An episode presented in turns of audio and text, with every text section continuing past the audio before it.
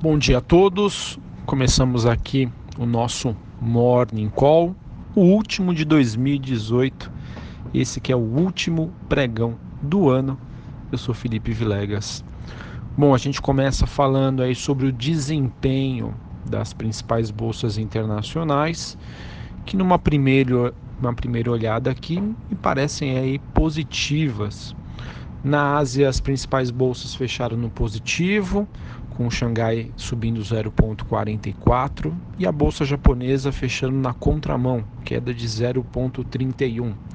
Destaque aqui eu vejo para as ações na Europa, que sobem em mais de 1% na média.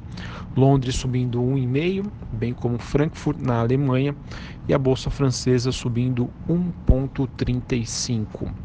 Já os futuros norte-americanos oscilam entre altas e baixas. Neste momento, eles seguem no 0 a 0.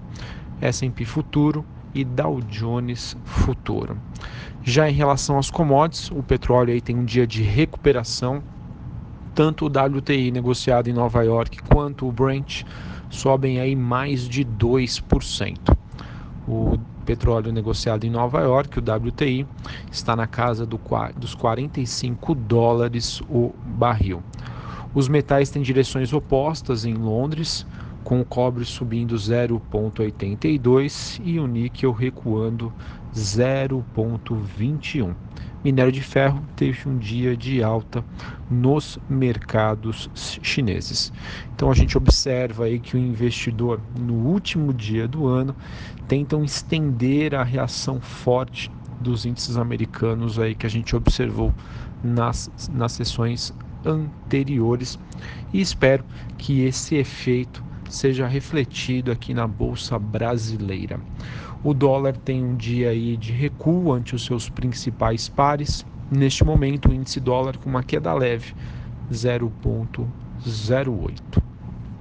Bom, é, passando aqui para o noticiário local, uh, falando aqui sobre a agenda do dia, apesar de ser o último dia aí, útil do ano, último é, último pregão aí do ano, a agenda macroeconômica no Brasil segue bastante agitada.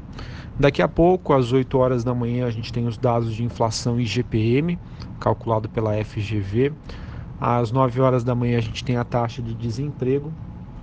E às 10 e meia, o, a gente tem a divulgação aí do resultado primário e nominal do setor público, bem como o coeficiente dívida PIB referente ao mês de novembro.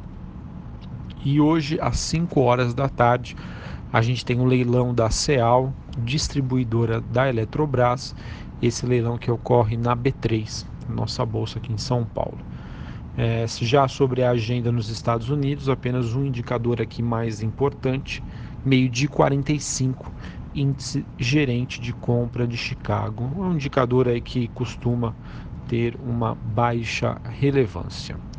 Bom, sobre o noticiário político, a gente observa que a Bloomberg é, sinalizando que Onyx Lorenzoni disse que Paulo Guedes quer que o déficit primário seja zero em 2019 e que para isso eles vão rever aí os subsídios.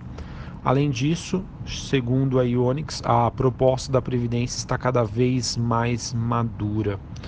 E tivemos aí Mourão que é o vice-presidente do Brasil, defendendo o aproveitamento da reforma já proposta aí no governo Michel Temer.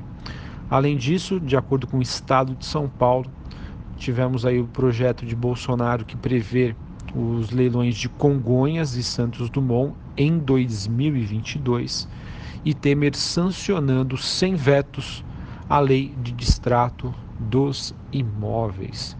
Essa é uma notícia aí que eu acredito já estar especificada, mas apenas lembrando aí que ela é bastante positiva para as empresas de construção civil, levando em consideração que elas preveem aí que o, as pessoas né, que compram os imóveis, em caso de desistência, paguem uma multa.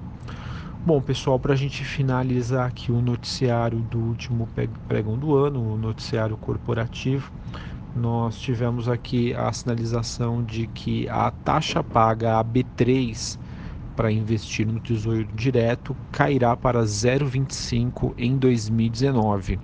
Hoje esse percentual está em 0,3% e essa redução aí deve somar uma cifra aí de 26 milhões de reais. Uh, temos uma reportagem aí da, da Folha dizendo aí que sem a privatização do Banrisul o estado do Rio Grande do Sul poderia ficar mais tempo em recuperação. E no caso, a gente já observa a sinalização de que os governos eleitos, tanto de Minas quanto do Rio Grande do Sul, já teriam demonstrado interesse em ingressar no regime de recuperação fiscal. Muito importante aí para as contas públicas, levando em consideração que o, o problema brasileiro não é somente na esfera federal. Tá? Tanto os municípios como, quanto os estados também têm os seus problemas fiscais. Bom, hoje a gente teve a sinalização de que os funcionários da Congás farão uma paralisação é, solicitada aí pelos sindicalistas. Ah, em relação à privatização da CEAL, o valor informa que ela deve atrair ao menos um investidor e ontem, após o leilão aí de venda de ações da Via Varejo, foi sinalizada que o grupo Pão de Açúcar reduziu a sua fatia, ou seja, a sua participação, que era de 43%, para 39%. Lembrando que é, o grupo Pão de Açúcar já sinalizou que pretende aí se desfazer da Via Varejo em 2019, seja via, eh, via um, algum investidor estratégico, seja via a venda de ações na bolsa. Bom, para finalizarmos, a gente tem aqui uma matéria do valor dizendo que a Gol prevê ganhos de mercado com a crise na Avianca. Isso porque há uma sobreposição grande é, sobre as rotas das duas companhias, então com isso a Gol poderia ter uma, uma maior demanda dos seus voos. E uma matéria da Folha dizendo que as tentativas de venda de ativos e ações judiciais devem marcar 2019 da Petrobras. Ou seja, todo aquele processo de desalavancagem através da venda de ativos pode se complicar no ano que vem, dado uh, as vias legais, né, que estão sob ameaça de decisões de ministros do STF. E uma matéria do valor que mostra aí que a bolsa brasileira teve o maior ganho entre as bolsas globais no ano, com uma valorização aí de quase 12% até ontem. A bolsa brasileira acabou sendo destaque dentro dos mercados internacionais. Bom, pessoal, então é isso.